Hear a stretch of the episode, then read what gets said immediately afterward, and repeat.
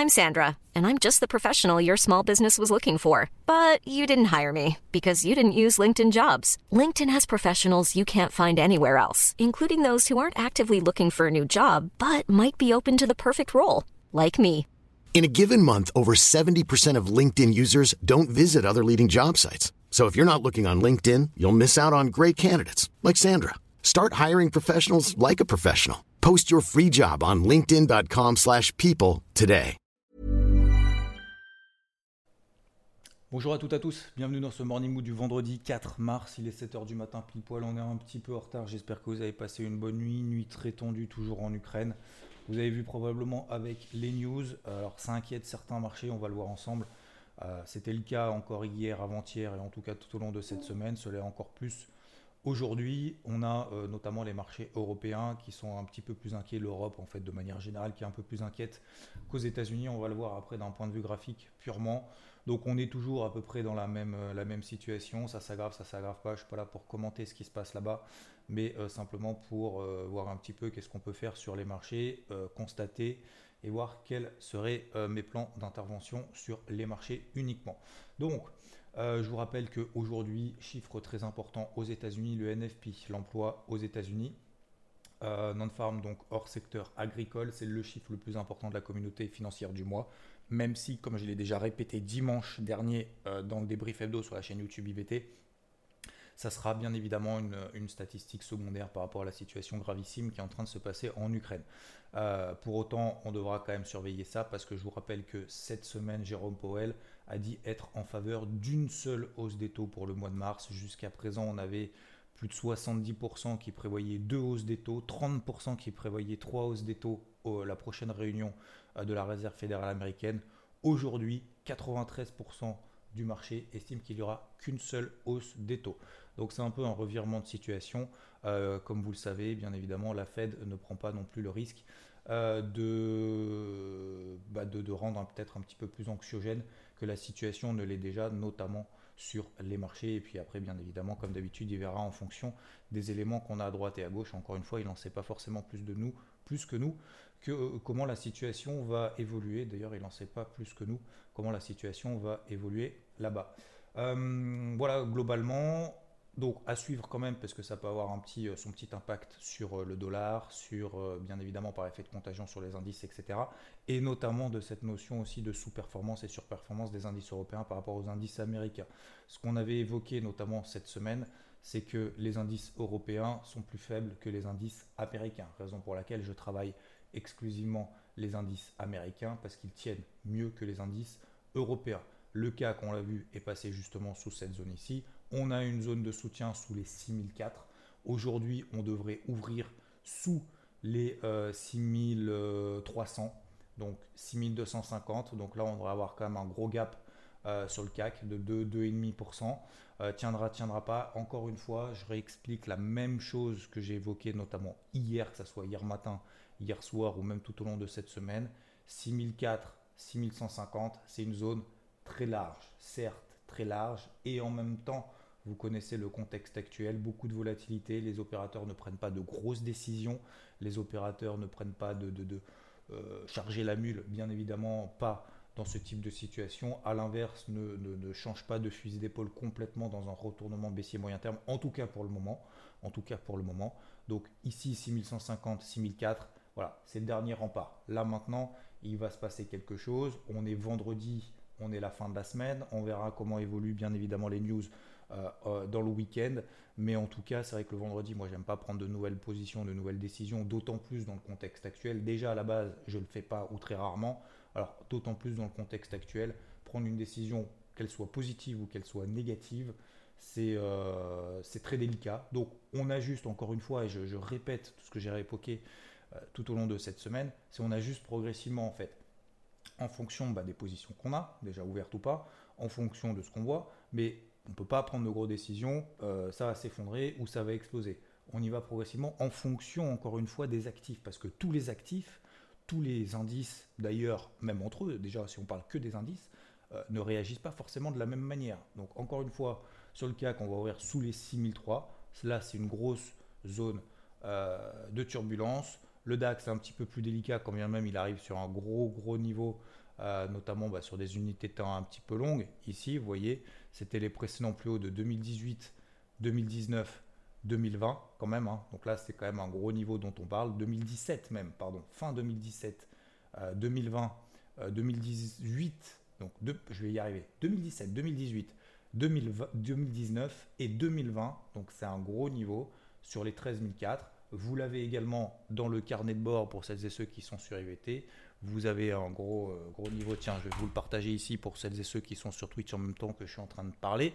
Désolé pour ceux qui sont en podcast, mais globalement, en fait, sur les indices, même européens qui sous-performent, donc ils baissent plus vite que les indices américains, on va le voir juste après, euh, et ils montent moins vite. Donc globalement, on est effectivement là maintenant dans le, dans le vif du sujet. Euh, sur le DAX, donc entre, alors là aussi c'est toujours pareil, hein, en fait c'est l'épaisseur du trait, hein, 13002, 13006, euh, on devrait ouvrir à 13 450 à peu près à la louche. Donc euh, là, le but maintenant, c'est effectivement, si on a une stratégie un peu offensive, qu'on a un petit peu d'avance, et etc., etc., ça, ça peut être l'opportunité justement de continuer à trader dans ce sens-là. Mais globalement, et ici, je suis en train de vous montrer dans le carnet de bord pour ceux qui sont en live sur Twitch. Euh, voilà, alors j'ai mis 13 008, 13 004, 14 000, mais c'est justement en dessous sur la, ligne, la ligne verte ici que vous voyez en live, donc sur les 13004, 13006, on va pile poil ouvrir justement dessus. Alors, comment intervenir là-dedans? Eh bien, intervenir là-dedans bah, sur des signaux, euh, des signaux à court terme, sur du H4, du H1. Il faut s'y reprendre une première reprise, s'y reprendre une deuxième reprise, etc. Mais clairement, faut batailler. Ça va pas repartir comme ça en ligne droite. Tant qu'il n'y a pas de pourparler ou de cesser le feu, vous vous en doutez, bien évidemment, le marché continuons à réagir comme ça et faire des espèces de lessiveuses. Alors, lessiveuse plutôt négative d'ailleurs sur les indices européens, lessiveuse plutôt positive sur les indices américains. Si on regarde un petit peu le Dow Jones, regardez, la situation est quand même, je ne vais pas dire opposée, mais elle est quand même, relativement différente. Vous voyez que sur le Dow Jones, en fait, on n'est toujours pas passé sous les plus bas de l'été 2021. Euh, on est toujours au-dessus des 33 300. Vous vous souvenez, j'avais euh, lancé un, un, OC à l'achat 33 333 la semaine dernière. Euh, derrière, on était passé en dessous, on est repassé au-dessus, on est repassé à 34 000. Donc, vous voyez, on est toujours, là, on est à 33 007. Donc, vous voyez qu'en fait, on est toujours sur, euh, cette zone clé, hein, sur le Dow Jones. Donc, est-ce que c'est plus intéressant, ça c'est à vous de vous poser la question, est-ce que c'est plus intéressant d'acheter ce qui baisse le plus ou est-ce que c'est plus intéressant d'acheter ce qui baisse le moins pour être finalement sur les indices les plus forts? Ça c'est une question que je vous pose. Donc le, le Dow Jones, ça tient, le SP500, vous vous souvenez, 4280, bah, on est à 4350, hein. donc on est largement au-dessus. Pour le moment, en daily, même la situation n'est pas dégradée. Alors à très court terme, oui, on a des résistances au-dessus de la tête, une a même 20 daily, une a même 50 daily. Euh, le SP500, il faut qu'il passe au-dessus des 4400 points pour libérer un potentiel haussier. Il faut que le Dow Jones passe au-dessus de sa même 20 daily en bleu, c'est au-dessus des 34 000 points, etc., etc. Ok, ok. Pour le moment, le potentiel est limité. Pour autant, encore une fois, ça tient. Donc si on a cette casquette verte, notamment sur les indices américains, ok. Me concernant sur les indices européens, casquette bleue, me concernant. Euh, sur le Nasdaq hier, et comme je l'évoquais, donc je vous l'évoquais hier matin, alors je me suis trompé, hein, je me suis fait sortir ABE justement sur la position restante. Euh, pour autant, et c'est exactement ce que je voulais pas, c'est me mettre au milieu de tout ça. Regardez le Nasdaq. Qu'est-ce qu'il a fait justement hier? Si je tenais pas la position que j'avais ouverte à 14 095, qu'est-ce que j'aurais été tenté faire lorsque le Nasdaq a tenté de repartir au-dessus de ses plus hauts hier, au-dessus des 14 003 bah, Très probablement, j'aurais payé pour accompagner en disant Ah merde, euh, j'étais acheteur, c'est en train de partir, je suis plus dedans, allez, je paye à 14 003. Et puis derrière, qu'est-ce qu'on a fait? 14 003, 13 800.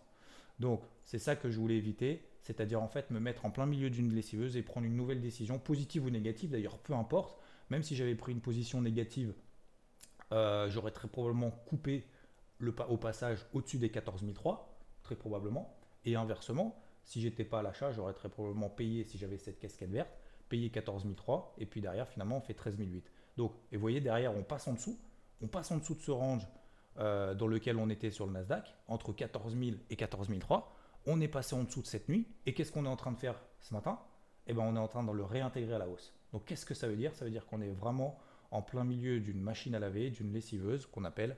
Donc euh, c'est très délicat de prendre des nouvelles positions. Mais encore une fois, sur les indices américains, moi je, garde ma casquette verte tant qu'on tient ces gros niveaux daily, je garde ma casquette verte, je préfère les travailler à l'achat que de les travailler à la vente parce que pour le moment, ça tient.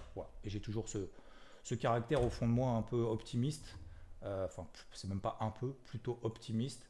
Euh, même si clairement sur les indices européens, c'est beaucoup plus compliqué qu'en Europe.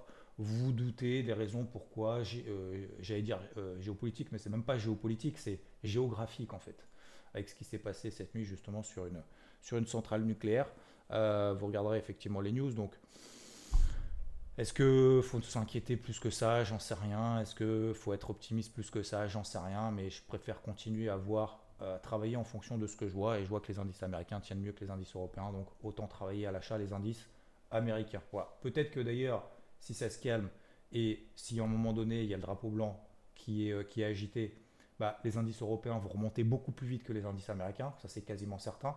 Mais là pour le moment, malheureusement, c'est un petit peu délicat de le savoir. Donc à court terme, de ce que je vois. Voilà, je, vous donne les faits. Après, bien évidemment, chacun après à faire, comme, faire comme il le souhaite. Le Nikkei, quant à lui, pas grand chose à ajouter puisque le Nikkei, donc au Japon, pas dire qu'ils sont pas inquiétés, mais euh, bon, j'en sais rien. Euh, ce que je vois, c'est que le Nikkei ne bouge pas tant que ça. C'est-à-dire qu'en fait, on est passé en dessous d'un étage euh, en début d'année. Vous vous souvenez, les 27, les 27 400. On est passé d'un étage en dessous tant qu'on repasse pas au-dessus des 27 400, c'est-à-dire sous le bas du range dans lequel on évoluait tout au long de l'année 2021, pour le moment, bah, il n'y a pas forcément besoin de s'exciter là-dessus. Donc, je le garde en surveillance parce qu'il peut y avoir là aussi une accélération haussière si à un moment donné il y a une bonne news. Je pense qu'il ne faudra pas le louper. Mais pour le moment, vous voyez qu'il n'y a pas de panique générale. Ensuite, concernant les autres actifs, je vais essayer d'aller un petit peu plus vite. Le dollar, il ne se passe rien, malgré les propos de Jérôme Powell. L'argent, alors on m'a reproché l'argent euh, hier, un, de, spammer euh, un peu trop sur le silver en disant il se passe rien sur le silver, il a pris que 15% en deux mois, ça m'a un peu ouais, ça m'a un peu fait mal au cœur parce que je trouve que c'est quand même très intéressant ce qui se passe en fait depuis trois mois.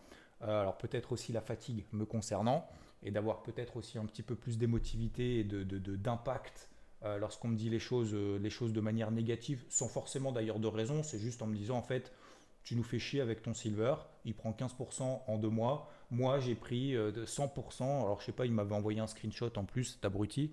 Euh, sur une position, bah j'ai pris 100% sur euh, une action. Voilà. bon, bah tant mieux. Bah, J'espère en tout cas que le reste de ton portefeuille, ça se passe bien aussi. Mais voilà, bon, bref, globalement, tout ça pour dire quoi?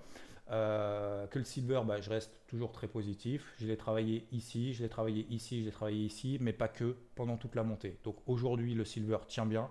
Je continue euh, d'être à l'achat là-dessus. Hier, j'avais pris une demi-position.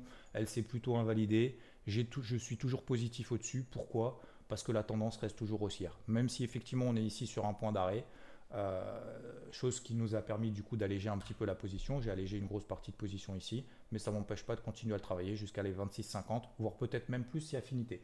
Voilà. Euh, voilà concernant le, silver. Voilà concernant également l'or, toujours également soutenu. Valeur refuge, pas valeur refuge, peut-être, très probablement, en tout cas en ce moment. En tout cas, ça aide. Euh, ça aide également que le taux à 10 ans aux États-Unis ne bouge pas sous les 1,80%. Les. Hum, qu'est-ce que je veux dire? Le, taux à 10 ans ne bouge pas, le dollar américain ne bouge pas non plus, et l'eurodoll toujours en tendance baissière. Donc c'est pareil, en fait, l'eurodoll, vous voyez, ça fait 2-3 jours je me suis dit, bon, c'est un peu dommage de ne pas être short sur l'eurodoll, vous connaissez le contexte. Donc l'Europe plus impactée que les États-Unis, l'euro baisse plus que le dollar. Donc euh, l'euro contre le dollar baisse plus, tendance baissière depuis 9 mois. J'essaye depuis 3 jours d'essayer justement de le vendre. Alors je sais que le timing est quand même pas terrible parce qu'on est sur les plus bas de l'année, hein, plus bas depuis 9 mois, depuis un an, depuis euh, un an et demi. Mais vous voyez que ce qui est très important là-dedans, c'est un message que je veux aussi envoyer, c'est que faut travailler les tendances. Voilà. Faut, pas, euh, faut pas trop chercher midi à 14h. La tendance est baissière depuis 9 mois. Bah, on travaille à la baisse le plus longtemps possible. Alors, je dis pas que c'est facile après, c'est facile. Ça, c'est un travail d'analyste. L'analyste va vous dire Ah, bah, c'est baissier, euh, c'est facile, euh, c'est baissier. Bon. Après, il y a une différence entre c'est baissier et qu'est-ce que je fais concrètement? Donc, vous voyez que la différence peut être importante. on peut être baissier et ne pas être short. c'est ça qui est difficile. Euh, on peut être baissier et ne pas arriver, arriver à le vendre. Là, en l'occurrence, je suis baissier. J'ai un peu du mal là maintenant à le vendre maintenant. Je préfère pas euh, trop insister là-dessus, mais en gros, si vous avez effectivement envie de travailler, je pense que ça peut être intéressant. Par contre, attention, il hein, faut avoir un niveau d'invalidation très très serré parce qu'effectivement derrière, il peut nous faire une remontada absolument hallucinante. Encore une fois, on n'est pas non plus à l'abri d'une bonne nouvelle. Hein. je, attention, hein, faut, ça faut aussi, faut, faut pas trop s'enflammer, faut rester concentré le plus longtemps possible. Ok, salut Tony Glandil. Salut à toutes celles et ceux qui viennent de nous rejoindre en live sur Twitch. Voilà globalement, donc sur l'eurodoll. Euh, et enfin, euh, très rapidement, les cryptos. Alors les cryptos, bah, c'est assez simple. Hein. C'est ce qu'on a vu il y a, deux jours, il y a trois jours, il y a une semaine. En fait, on est arrivé proche de la borne haute. Alors on l'a vu même avant qu'on arrive, mince, avant même qu'on arrive en haut de la borne haute. On est dans un range sur le Bitcoin entre 35 et 44 000. 35 et 45 000. ok? On a fait la borne basse, on privilégie les achats proches de la borne basse. On était ici, hein, quand on a vu il y a une semaine. On s'est dit, ok, si on arrive proche de la borne haute, on fait quoi? Achat fort euh, to the moon, ou au contraire, on allège une partie des positions, si on peut, avec toujours un biais plutôt positif à long terme, ou, euh, est-ce qu'on charge la mule là maintenant à 44, 45 000 Bon, bah, c'est le moment d'alléger. Alors oui, effectivement, ça fait peut-être un petit peu mal au cœur de s'alléger, mais au moins on garde la main parce que coup d'avance, si jamais ça se replie de 10%, voire peut-être même de 20% et qu'on retourne en bas, bah, on n'aura plus la capacité justement de retravailler à l'achat sur cette zone-là. Donc on prend le risque, entre guillemets, de s'alléger un petit peu pour retravailler sur des niveaux un petit peu plus bas, par exemple sur les 40 000 dans un premier temps, 35 000 si on y va, et toujours garder un petit peu de cash, hein, si jamais il y a un gros coup dur sur les fameux 30 000 que tout le monde attend, même si c'est beaucoup plus attendre 25 ou 22. Donc, euh, donc voilà, globalement, euh, finalement, il arrive en fait un petit peu ce qu'on. Je vais pas dire ce qu'on prévoyait, mais voilà, le, risque en fait d'échec sur ces gros niveaux de résistance. Donc l'Ethereum, vous voyez que lui n'a même pas testé ses plus hauts de ce range. Donc l'équivalent des 45 000 sur le Bitcoin, c'est 3200. Euh, On s'est arrêté à 3000 pour faire simple. On est en train de repasser en dessous des fameux 2800 dollars. La capitalisation totale 3, c'est quoi? C'est cette ligne rouge, c'est la MM50 Daily. Depuis le début de l'année, MM50 Daily, une fois en janvier, une fois mi-janvier, une fois début février, une fois mi-février et à nouveau début du mois de mars. Malheureusement, on échoue encore sur cette MM50 Daily. Voilà. Donc, on est en plein milieu d'un range. Il n'y a pas d'inquiétude, il n'y a pas besoin de paniquer, il n'y a pas besoin de s'enflammer. Je pense qu'il faut continuer à travailler bah, quand on arrive proche des résistances à court terme, plutôt allégé, si c'est possible. En tout cas, essayer de récupérer un peu de cash pour garder la main. Euh, si ça monte, bah, tant mieux, même si on ne sera pas exposé à 100%, je pense qu'il ne faut pas non plus se, désexposer, entre guillemets, si excusez-moi du terme, à 100%, au contraire. Mais, euh, mais en tout cas, garder la main si jamais effectivement on retourne là en bas et te dire, ok, j'ai l'occasion de repayer des trucs pas chers. Parce que pour le moment, objectivement, tendance daily baissière sous les moyennes mobiles, tendance à très court terme neutre dans un range de manière générale depuis finalement quasiment deux mois et demi.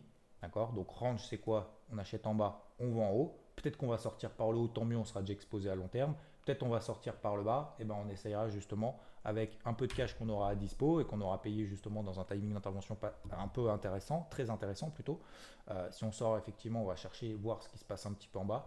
Je vais regarder un petit peu de cash, 10-20% euh, pour, euh, bah, pour recharger certaines choses si ça nous intéresse. Voilà. Donc globalement, bah, je suis toujours exposé après sur mes, sur mes fameux boulets, hein. les fameux GLD, FTM, Mana. Franchement, il ne se passe pas grand chose. Il y a quelques cryptos, encore une fois, qui tiennent bien. Il y a Wave qui explose. Il y a Rune qui explose. Uba qui tient très très bien. Excusez-moi. Euh, Luna qui, euh, qui, porte bien son nom, qui a fait euh, du x2, x3, x2 pardon, depuis ses plus bas, qui est sur des records historiques. Donc vous voyez qu'encore une fois, ça dépend où est-ce qu'on va. Ma conclusion, c'est celle-ci. C'est ça dépend où est-ce qu'on regarde, ça dépend où est-ce qu'on va, mais je pense qu'il ne faut pas tout généraliser. C'est pas parce qu'il y a certaines cryptos qui n'arrivent pas à monter qu'il n'y en a pas qui montent. C'est pas parce qu'il y en a qui montent que tout monte. D'accord? Euh, Donc ça, c'est la première chose. On vient de le voir, par exemple, différence entre Luna, par exemple, et le Bitcoin. Deuxième chose, c'est exactement la même chose sur les, marchés traditionnels. C'est pas parce que euh, le CAC va ouvrir à moins 2,5 que tout baisse, que tout s'effondre, qu'il faut tout vendre, que faut faut avoir la casquette rouge. Non, on peut avoir une casquette verte aux États-Unis parce que ça tient, parce qu'on est de nature optimiste, et encore une fois, ça n'engage que moi.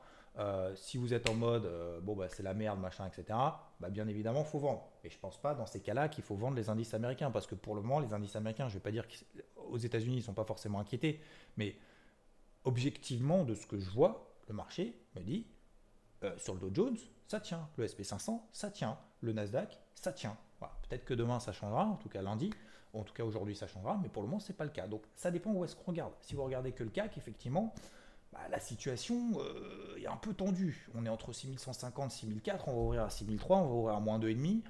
Est-ce que c'est le début de la fin, pas le début de la fin, machin, faut payer, pas payer, etc. C'est un peu plus délicat. Donc pareil, ça dépend où est-ce qu'on regarde. Idem, bah, le silver, bah, le silver ça monte. je continue à le travailler de manière assez bête, excusez-moi du terme, mais c'est ça en fait. Ça monte. Tous les jours quasiment on met une bougie verte. Bah, je, continue à le travailler. Alors peut-être qu'aujourd'hui, encore une fois, d'ici la fin de la, journée, je vais prendre très probablement une grosse décision sur le silver par rapport aux positions que j'ai prises. Voilà, messieurs, dames, pour aujourd'hui. Je vous rappelle, 14h30, le NFP. Croyez que ce que vous voyez, des zones clés, des zones d'intervention, ce que je fais, moi, après vous en faites ce que vous voulez, mais ce que je fais euh, généralement sur une journée, sur un plan qui est en train d'être activé, je m'autorise deux stop loss euh, perdants. Ne pas oublier effectivement qu'un plan c'est pas genre euh, j'active le truc, bim, ça part comme j'ai envie tout de suite. Non, il y a des zones qui peuvent être travaillées à plusieurs reprises, pendant plusieurs heures, voire pendant plusieurs jours, voire peut-être même pendant plusieurs semaines, voire mois. Regardez ici le silver, je suis encore sur le silver sur le graphique. Euh, le silver, 22, 22, 40, ça fait depuis le mois de septembre qu'elle est en train de travailler cette zone. Hein. Donc ça peut se travailler effectivement plusieurs mois. On l'a travaillé plusieurs mois, une fois, deux fois, trois fois, c'est incroyable. Euh, enfin, moi, je trouve ça incroyable. En tout cas, c'est plus pour le processus que pour la performance.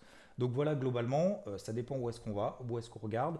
Restons objectifs. Deux stop loss perdants maximum par plan. Si ça prend pas, ça prend pas, c'est pas grave. Euh, le marché sera encore là la semaine prochaine.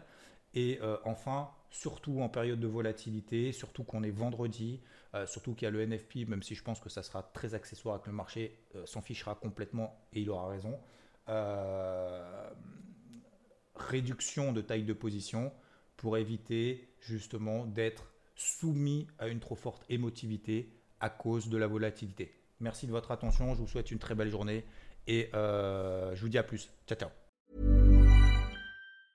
Mom deserves the best and there's no better place to shop for Mother's Day than Whole Foods Market. They're your destination for unbeatable savings, from premium gifts to show-stopping flowers and irresistible desserts. Start by saving 33% with Prime on all body care and candles. Then get a 15-stem bunch of tulips for just $9.99 each with Prime. Round out Mom's menu with festive rosé, irresistible berry chantilly cake, and more special treats. Come celebrate Mother's Day at Whole Foods Market.